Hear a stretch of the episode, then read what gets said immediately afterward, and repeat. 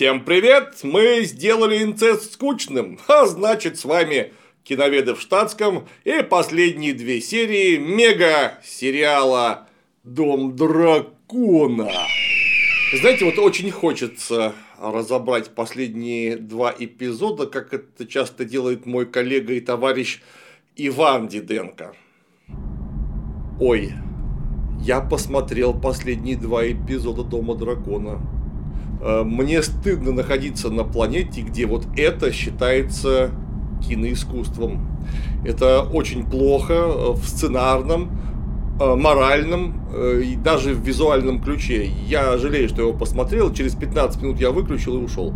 Фильм очень плохой, не смотреть ни в коем случае. Вот, по-моему, так здорово. Я серьезно, я вот смотрел две серии, два часа.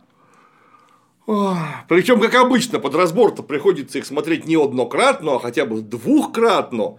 И я не понимал, а что там разбирать. То есть, всего, что я сказал в стиле Диденко, вполне хватило бы, чтобы закончить, наконец, с данным сериалом. По крайней мере, в первом его сезоне. Слава богу, что следующего ждать два года. И очень может быть, мы не дождемся. Хе-хе-хе, ну, по крайней мере, мне не придется разбирать это ужасное убожество. Хорошо. Все-таки попробуем пойти сначала и закончить в конце, по старой схеме. Как мы помним, все в королевстве плохо, и только живой король Визерис Таргарян уберегает своих родственников от немедленного развязывания гражданской войны. Такой же скучной, как и инцесты в исполнении данных персонажей. Но король-то все, и негодяи пытаются утаить его смерть, пока в это время собирают малый совет, давая обсуждать, как они будут сажать на престол детей второй жены короля Визериса Алисенты Хайтауэр. Мы ж помним, что у него есть дочка от первой жены, принцесса Рейнира, с лицом овцы, которую он назначил в свое время наследницей и своего решения не отменил. Однако королева Алисента всем говорит, что вот муж-то пока помирал, я-то там недалеко была. Сказал, хочу, чтобы твои дети были наследниками, а дочка не хочу, чтобы была наследником. Вот так вот. Все, естественно, поверили, а кто не поверили, тех прямо там в зале Малого Совета Сер Кристин Коля прям башкой об стол, хаба, и убил. Чисто нечаянно. И началось, и началось, и началось. А вот именно вот то самое роскошное действие, которое мы помним, которое мы так полюбили в исполнении первых сезонов исходной игры престолов, черт возьми. Сейчас вот все эти интриги завертятся с такой скоростью и мощью, что мы офигеем все просто. Ну что, я офигел. И тем не менее, сейчас состоится интеграция. Как сообщает Росстат, почти половина россиян нуждаются в коррекции зрения, потому что видит недостаточно зорко. Вот только научно-технический прогресс пока еще не позволяет вкрутить в череп электрический глаз вместо скучного биологического. Так что выбирать согражданам приходится между очками и линзами. С некоторыми в последнее время было непросто, ведь имел место резкий скачок цен, в некоторых случаях буквально в разы. Однако коснулся он не всех. Например, корейский бренд Adria не подорожал в несколько раз, а с учетом, что в Южной Корее и медицинские технологии продвинутые, и производство организовано по уму, то за качество можно особо не переживать. Форма у линз Адрия особая, асферическая, что дает повышенную четкость даже по краям поля зрения. А в ночное время фары машины и фонари не будут расплываться в яркое пятно, что наверняка оценят водители. Плюс имеется защита от ультрафиолета, которая в линзах встречается нечасто. Увлажнение у Адрия двойное за счет гиалуроновой кислоты и особого стабилизатора, так что глаза не будут пересыхать, краснеть и слезиться, даже если весь рабочий день в них проведешь, глядя в экран компьютера или смартфона. Узнать подробности о линзах Адрия и прикупить себе линзы на день, на месяц или квартал можно по ссылке под видео. Упаковка линз на месяц, например, обойдется всего в 590 рублей. Заказать Адрия можно также и на популярных маркетплейсах. Прямо посередине часовой серии нам показывают, как посланные лордом Десницей Хайтауэром два брата-акробата из королевской стражи Эрик и Арик ищут наследника, а именно принца Эйгона, который должен быть королем Эйгоном II. А он того это в очередном запое колдырит где-то и просто так его не найти. А от стражи из охраняемого замка он, конечно же, сбежал. Благо не первый раз, там так служба несется, что кто угодно бы сбежал. Чисто в виде хобби. У меня такое хобби. Сбегать из королевского замка. Куда? А, туда и там. Ха! В общем, прекрасно себя чувствовать. И что это? Нормально совершенно, потому что вообще-то он наследник, его бы нужно было найти. И десница совершает вполне логичный ход. Пока все не опомнились, нужно этого дебила срочно короновать. Что делает его мама? Его мама Алисента Хайтауэр. Дочка десницы, кстати говоря, это же ближайшие родственники. Она сама посылает на поиски собственного непутевого старшего сына испытанных специалистов Кристина Колю и Одноглазого младшенького, которые рыщут по Королевской гавани в поисках будущего короля. И вот нового короля нашли Хайтауэр добрался до бывшей любовницы дяди Димона, той самой танцовщицы из Лиса Бледной Пьявки, которая еще раз появляется в сериале, э, правда, совершенно непонятной смысловой нагрузкой. Вот только что эта самая бледная пьявка, кстати, совершенно не похожа ни на бледную, ни на пьявку, очень красивая балетной внешности, смуглая э, женщина с раскосыми глазами. Почему она бледная пьявка? Она вообще-то была белобрысая и с очень белой кожей, а также чудовищно разжиревшая с возрастом, поэтому, собственно, ее и звали бледная пьявка. И эта бледная пьявка начинает рассказывать, как тут в Королевской гавани угнетают простонародье, пока вы там где-то, ох-охо, решаете свои дела. Вот если вы мне пообещаете, что теперь точно-точно с простонародьем будут хорошо обращаться, я вам скажу, ну, потому что я глава местной мафии, где протухает ваш мерзкий наследник. И вот уже наследника нашли. И тут же нашли тех, кто нашел наследника, а именно Кристин Коля и младшенький Таргарян, которые сразу же принялись драться. Один со старшим братом, чтобы заломать его, отвезти в замок, а другой почему-то, то есть Кристин Коля, принялся драться то ли с Эриком, то ли с Ариком, я вообще не понял, в чем там дело. Э, я не понял, зачем они даже драться-то начали. Я уж не говорю, я не понял, почему мама разыскивает своего сына отдельно от той партии, которую послал ейный папа. То есть, дедушка будущего короля, лорд Хайтауэр.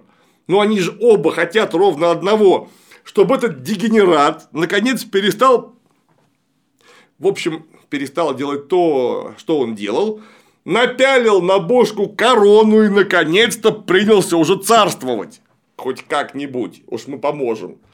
Почему две разные партии его ищут и почему они стали драться, я этот вопрос уже задавал. Вопрос-то риторический. Кстати говоря, один из братьев с такой красивой хипстерской бородой, все время не понимаю, кто это, то ли Эрик, то ли Арик, посмотрев на происходящее, тихо скрылся в темноте. Такой оп, и что-то даже никто не догадался, а что это он куда-то пошел вообще? И куда он пошел? Ведь вообще-то королевских гвардейцев всего семь штук. Из них двое находятся с принцессой Рейнирой, или даже трое, нет, двое, двое находятся с принцессой Рейнирой на драконьем камне. И того их пятеро.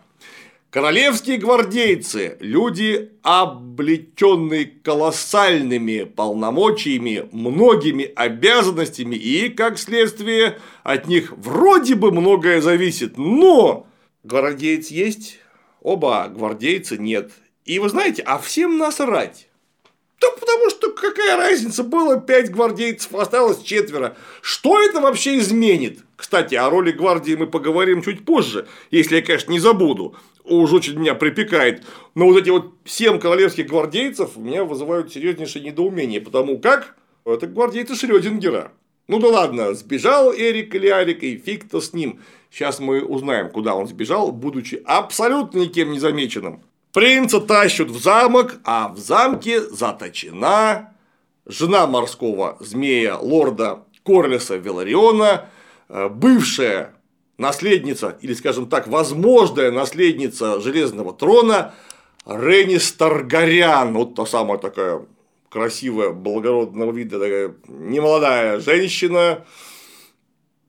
А ее просто взяли, заперли в собственных покоях и никуда не выпускают. Потом к ней приходит королева и говорит, иди дерись, Предлагаю, что вы нас будете поддерживать. Ну вы же знаете нашего родственника, нашего короля Визериса. Вот он взял и передумал. Ну подумаешь, передумал. Ну да, никто не видел. Это никакая не узурпация. Это все совершенно. Это другое. Вообще не думайте об этом. Мы же не будем из-за таких глупостей заливать все королевство кровью. Давайте я вам отдам замок, который и так вообще-то ваш. И вообще-то я вас люблю принцесса Рейдис говорит, ну я подумаю. А королева говорит, ну подумай, и снова запирает ее. В покоях куда приходит королевский гвардеец или Эрик, или Арик кидает тетеньке плащ и говорит, бегимте отсюда, потому что не допущу измены. Вот эти все попадания в замок, из замка, в замок, из замка самых охраняемых персон королевства неузнанными, э, оно как-то меня всегда повергает в шок. Ну неужели вы принимаете людей за законченных идиотов? А походу да, принимаете. Ведь это ж Рейнис, она сама по себе, конечно, не молодая женщина, но вообще-то у нее есть две важные функции. Она одна из хозяек Дрифтмарка, и она же жена морского змея, который вообще-то не умер, лорд Корлис, просто приболевший от ран, полученных в горячих точках. Пока принцесса находится у вас, он никогда не выведет свой самый мощный в семи королевствах флот против вас. Да, кроме того, она же еще и таким образом наследница Дрифтмарка. То есть огромного герцогства. Это тоже она. И третье. Помимо того, что она не молодая 55-летняя женщина, она весьма бодрый наездник одного из самых здоровенных драконов, которые есть там. Неужели ее совсем не нужно охранять? Вот есть у нас, знаете, чемоданчик с такой кнопкой, который очень может быть. Не дай пролетарский Аллах. Сейчас кто-нибудь догадается нажать или валик на нее уронит. Но тем не менее, эту кнопку охраняют. Драконы, по всем понятиям, это стратегическое оружие данной вымышленной вселенной. Без наездников они не очень работают, ну, просто потому что они же животные и сами не понимают, куда лететь и кого именно хавать, а также куда пыхать огнем. А вот наездник. Это одновременно заложник, одновременно наследница дрифтмарка, вдруг муж помрет, и наездник стратегического оружия, люфтваффе фактически. И как так-то? Это же должна быть, вот есть король, королева и эта принцесса. Там 50 человек должны стоять вот так вот в три круга, чтобы, не дай бог, с ней А. Ничего не случилось, Б. Чтобы из этого ничего не случилось, не было ее случайного исчезновения. Но нет! Пришел исчезнувший гвардеец, которого послали искать короля, и он не помог второму гвардейцу, кстати, собственному брату, в драке с отмороженным Кристин Колей. Почему ты никого не насторожила, что только что гвардеец был, и он должен был прикрывать второго гвардейца. И тут раз второй гвардеец вынужден разбираться один. Я уже говорил, что э, сама эта идея с соперничеством папы и дочки за сына и внука при помощи посылки двух разных партий гвардейцев это бред, да? Говорил? Ну, все, больше не буду. Надеюсь, это и так понятно. Да, кстати, может быть, сейчас мне в комментариях, как это бывает, напишут, что я невнимательно смотрел. Нет, я внимательно смотрел. Я понимаю, что у Алисента Хайтауэр и папа есть некие разногласия, но это ж просто недостоверно в силу того, что и у первой, и у второго одни и те же цели, и сейчас очень неспокойная обстановка, потому что если вы хоть чуть-чуть не успеете, хоть чуть-чуть рассинхронизируйте действия, вам просто всем отрежут головы и скажут, что парень еще легко отделался.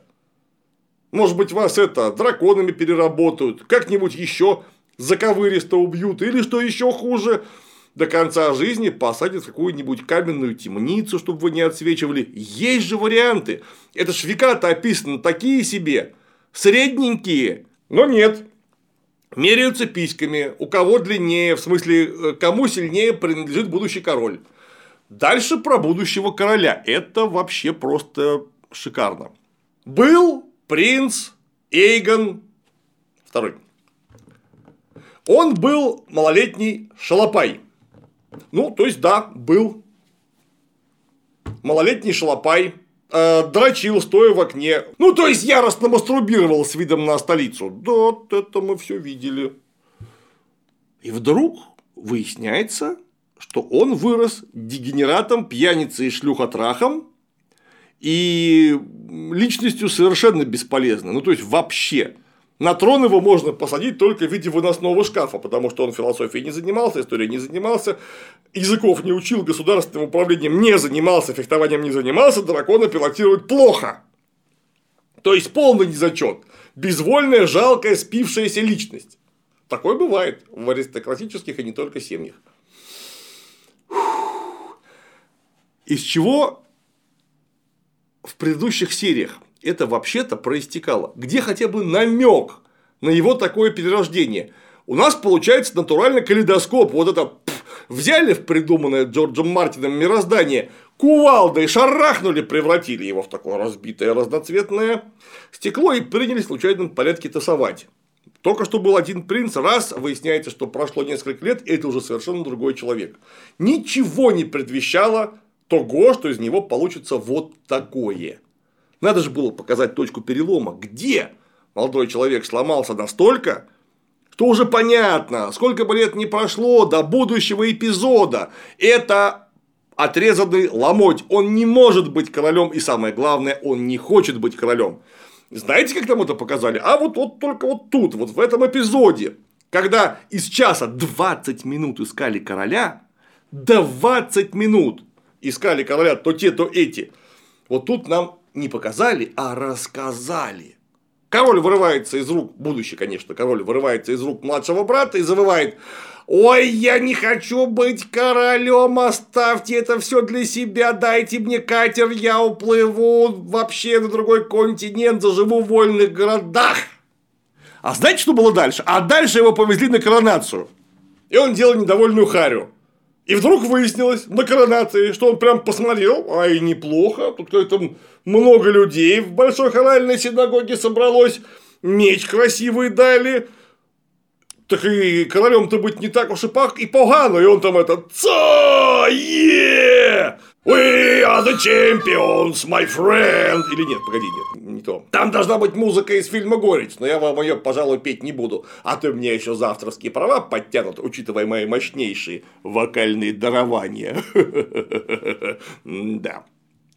А что же беглая принцесса Рейнис? А беглая принцесса Рейнис кродеться по улицам, вообще никем не узнанная, вместе с никем не узнанным королевским гвардейцем, ну, и они, конечно, попадают э, под облаву. Тут кругом конная полиция из местного ГУВД э, э, Королевской гавани всех загоняют в большую хоральную синагогу, чтобы они посмотрели на коронацию и явили посильно восторг.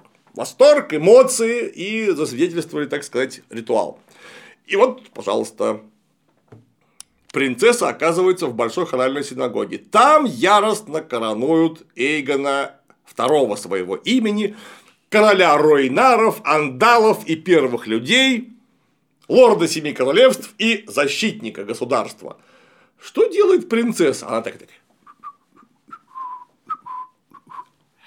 запахнулась в плащик и бочком, бочком, бочком из синагоги в какой-то синагогский подвал и скрылась. А потом, в самый ответственный момент, когда короля уже все короновали и страшно все радуются, вдруг как из-под пола, разбивая в дребезги вот такие вот гранитные полы и перекрытия, дракон как выпрыгнет, а на ней уже в доспехах сидит принцесса Рейнис. Как зыркнет на всех. У -у -у. Тут даже одноглазому принцу сплохнуло, потому что он не смотри, что лихой, а там у дракона такая хлеборезка, что ого! Но принцесса не такая, а посмотрела на всех так вот. Твари вы гнусные, замочить бы вас, да в церкви не можно, рука не поднимется. Ну, то есть, э, вот, э, то, что у драконов вместо руки хлеборезка не захлопнется. И улетела. Э, пока она выпрыгивала из-под я даже не знаю откуда, что там под большой хоральной синагогой, но мы с этим сейчас разберемся. Вот пока она из-под этого чего-то выпрыгивала, ну там человек 500 задавило как минимум.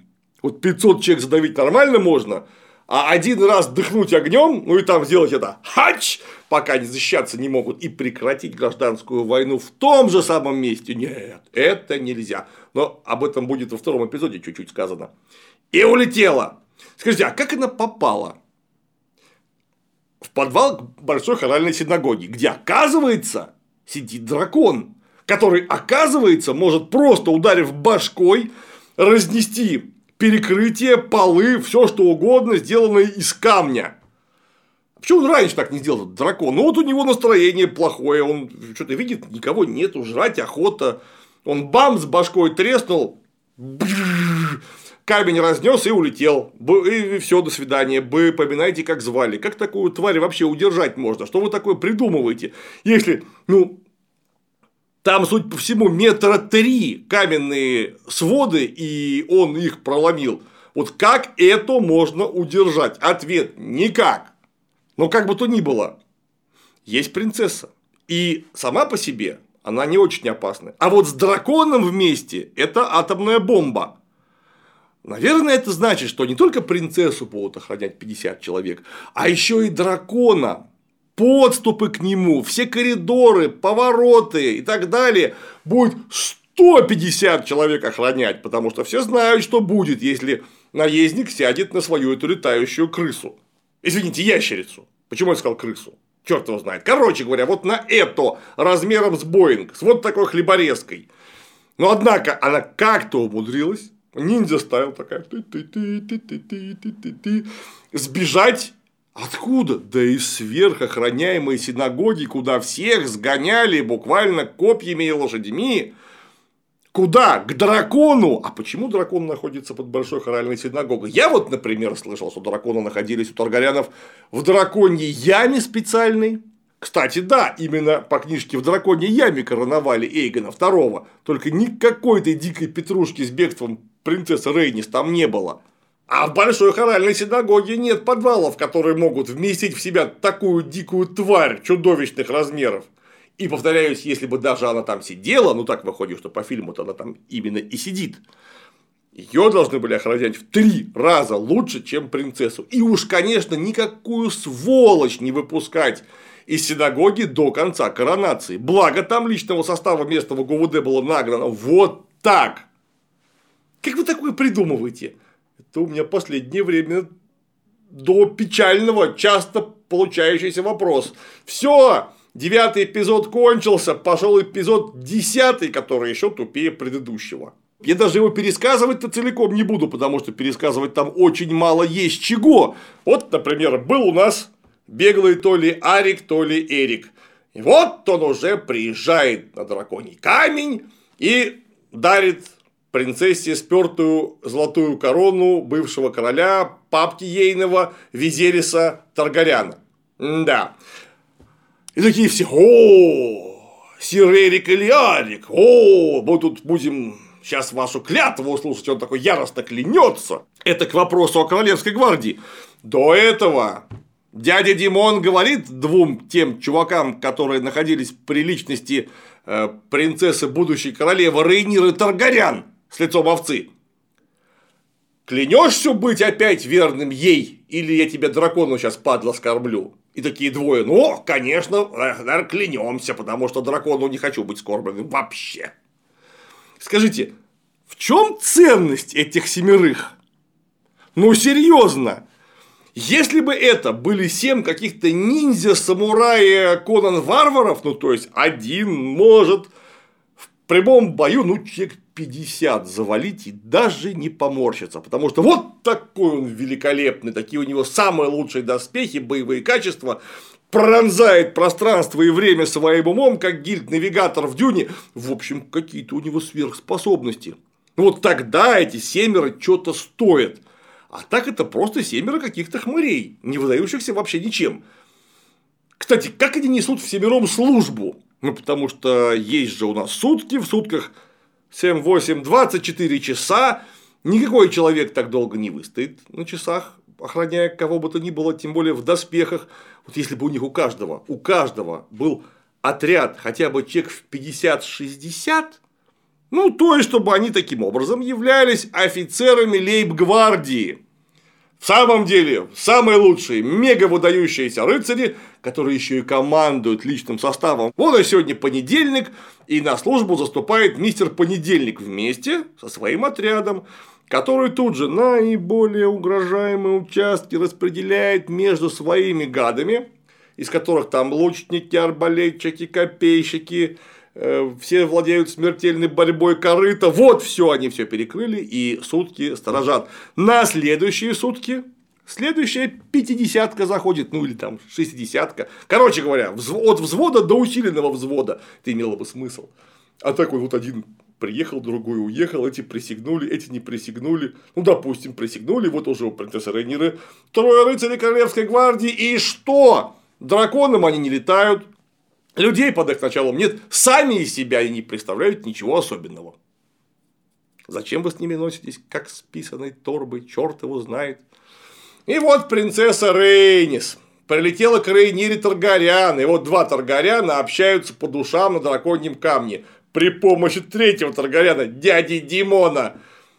Дядя Димон говорит, ты что, говорит, дура? Ты же могла их драконом сожрать. Почему не сожрала? Одно движение. Хе, теперь начнется гражданская война, но я не тот человек, который ее развяжет.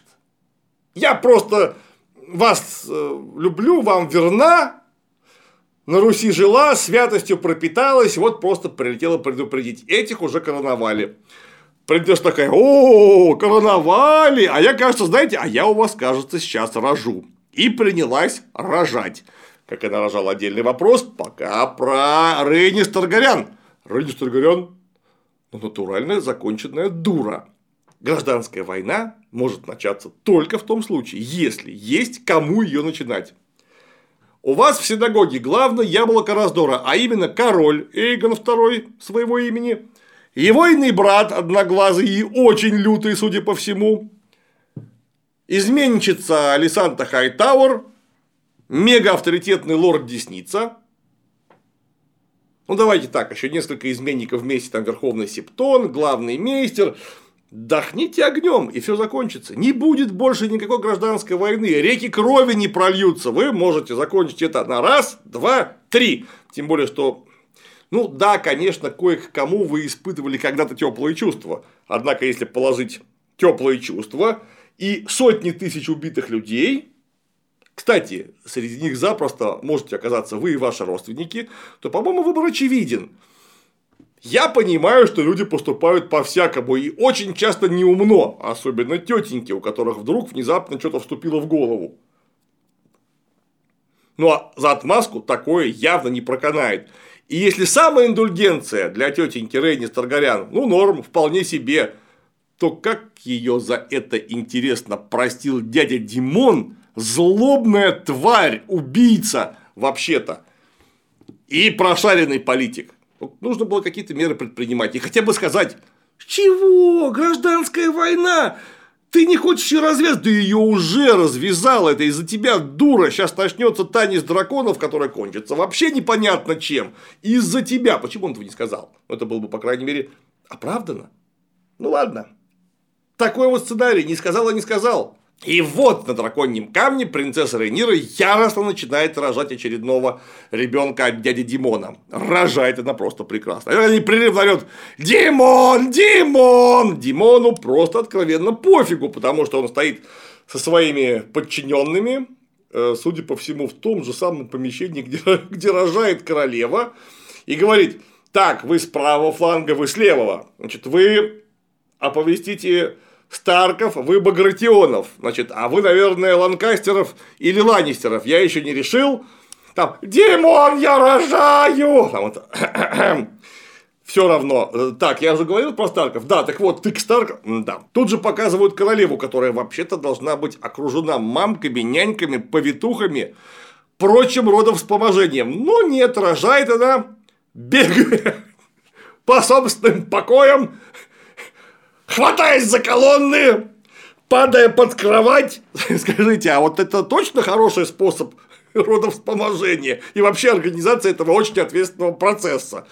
Э, мне кажется, это лучше делать лежа, если есть такая возможность. И неплохо бы воспользоваться помощью знающих людей. Тем более, что ты, тетенька, уже нарожала целые выводок и примерно знаешь, что тебя сейчас ждет. Естественно, ребенок рождается мертвым, потому что было бы странно, если бы он родился живым с таким поведением мамоньки. Дорогой, так сказать, уважаемой роженицы, зачем это показали, я вообще не понимаю. Вот наш дядя Димон и принцесса Рейнира хоронят своего младенца, начинают собирать войска. А, да, начинают собирать войска. Э, причем эти роды были? Это чтобы показать натурализма вы помните первые это к три сезона Игры престолов? Там натурализма вот так зашкаливало. Но это натурализма, вы удивитесь, служило развитию сюжета. А вот этот ребенок, которого родили по-идиотски мертвым, а потом сожгли, он что развивает? Он развивает ваши эти фантазии о вываливающихся на каменный пол мертвых плодах? Или может не фантазии? Ну нахрена просто я не пойму. Оно тошнотно? Да, тошнотно. Оно служит тому, чтобы мы через эту тошноту познали что-то? Нет, не служит.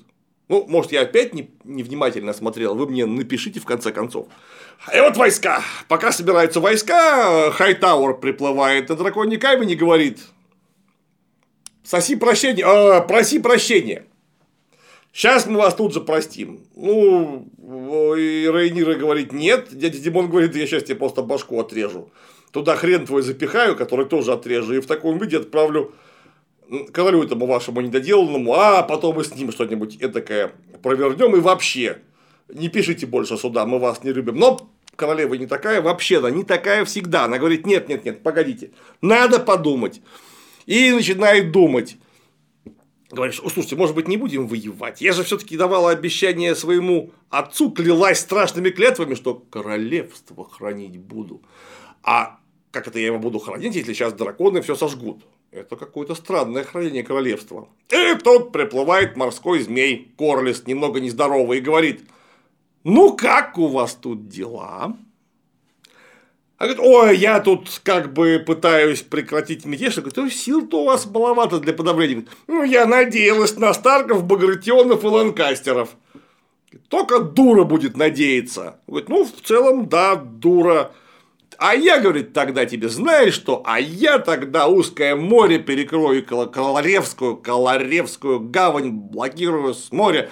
И тут королева Рейнира немедленно передумала и говорит, а, все, точно, немедленно разослать воронов во все места, свистать всех наверх, но за тех, кто на вахте, под вахте и ауптвахте. Начинайте мочить козлов. А как она это так передумала, интересно? Она только что колебалась, и тут приплыл белобрысый негр в дредах и говорит, я вам сейчас узкое море перекрою, и мы сможем блокировать Королевскую гавань. И у нее сразу все поменялось немедленно. То есть она только что боялась сжечь половину из семи королевств, а тут теперь уже не боится. Просто потому, что приехал лорд Корлис с флотом.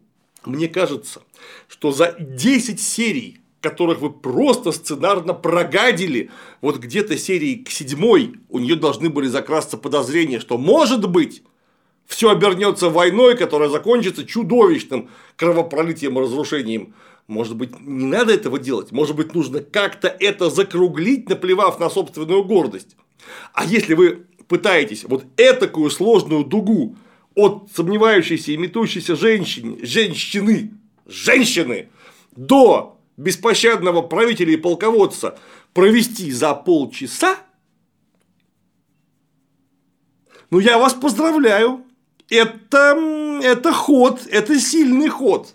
Но вы и за полчаса-то не смогли провести, вы не объяснили ничего. Она не хотела воевать, все ей показали секретную страницу, которую ей папа когда-то показывал.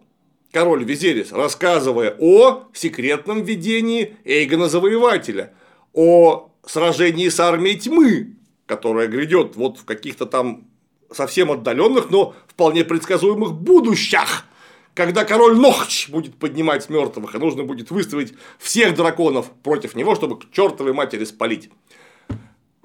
И вроде бы принцесса Рейнир это серьезнейшим образом восприняла, но тут-то вдруг она раз и такая, а, о, что это я, какие там предсказания к чертовой матери, конечно воюем, конечно воюем. Вот где это, где этот перелом, за, зачем, как вышло. Я вам даже подскажу, как можно было вывернуться, уж если вы так серии 3 просрали в этом отношении.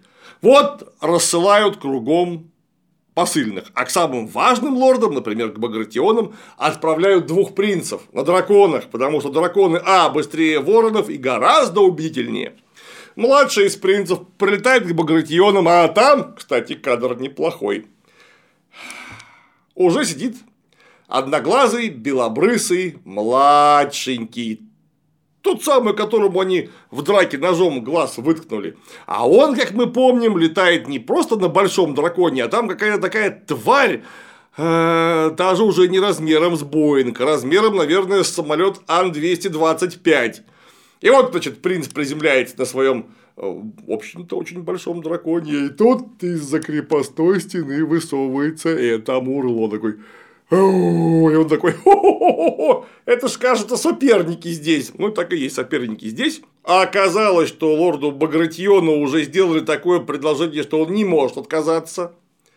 Принца прогоняют, и за ним на огромном мегадраконе летит одноглазый с сапфиром в глазнице. Он как хрестнет своей гигантской хлеборезкой и сожрал драконом и мелкого принца, и его мелкого дракона. Только крылья во все стороны полетели. Нет, ну вот это хорошо. Это хорошо. Я, правда, не понимаю, как эта здоровенная тварь поймала молодого и шустрого маленького дракона, он же гораздо быстрее. Неважно, поймала и поймала. Все, все, все. Не будем углубляться. Но вот именно в этом месте принцесса Рейнира Таргарян должна была сойти с ума. Потому что сын был, сына нет. Его убили и где? В посольстве, наплевав вообще на все понятия о правильном и честном, принятые в феодальном, да и не только, обществе. Вот она не хотела воевать, все, не хотела. У нее не то, что там сомнения были, у нее сомнений все меньше оставалось, что с войны ничего хорошего не получится. И тут раз и погибает ее сын, подло убитый негодяями плюс гондонами из Королевской гавани. Ну и тут тоже, извините, Таргарянское должно взыграть сжечь дотла его. Тут тетенька вполне может сломаться и превратиться в совершенно другое существо. Но нет. Просто приехал лорд Корлис и сказал, а я вам помогу блокаду организовать, например. А, ну тогда ладно, воюем. Сжечь дотла. Вы не владеете основами ремесла. Вы умудрились взять и готовый, очень хороший текст Джорджа Мартина с миллионом задумок, отличных сюжетных линий и всего, за что мы любим Джорджа Мартина, взять и испаскудить. Когда испаскудили «Игру престолов» до состояния гаматрона на протяжении 6, 7 и 8 сезонов, там хоть какое-то оправдание есть. Ну, Беня с Вайсом два малолетних дебила, которые оказались вообще-то за рулем такого проектища чисто случайно, потому что мажора два тупорылых, и у них не было литературной подосновы, потому что Мартин еще ничего не написал. Окончания Игры престолов нет до сих пор. Это они сами придумали. Ну и будучи малолетними дебилами, придумали ровно то, что было у них в башке. Но у вас-то у вас есть законченное произведение. Бери и делай. Только руками не трогайте ничего. Помните, как в анекдоте про Чукчу? Белка, гав, стрелка, гав, Беня, Вайс, гав. Э, вы двое покормите собак и главное, ни к чему не прикасайтесь руками. Вот и вы, пожалуйста, тоже покормите собак и ни к чему не прикасайтесь руками. Потому что все, за что вы руками беретесь, все превращается в говно. Ну, только если за говно беретесь, то просто тратите меньше сил. Слава богу, ближайшие два года я эту дрянь разбирать не буду.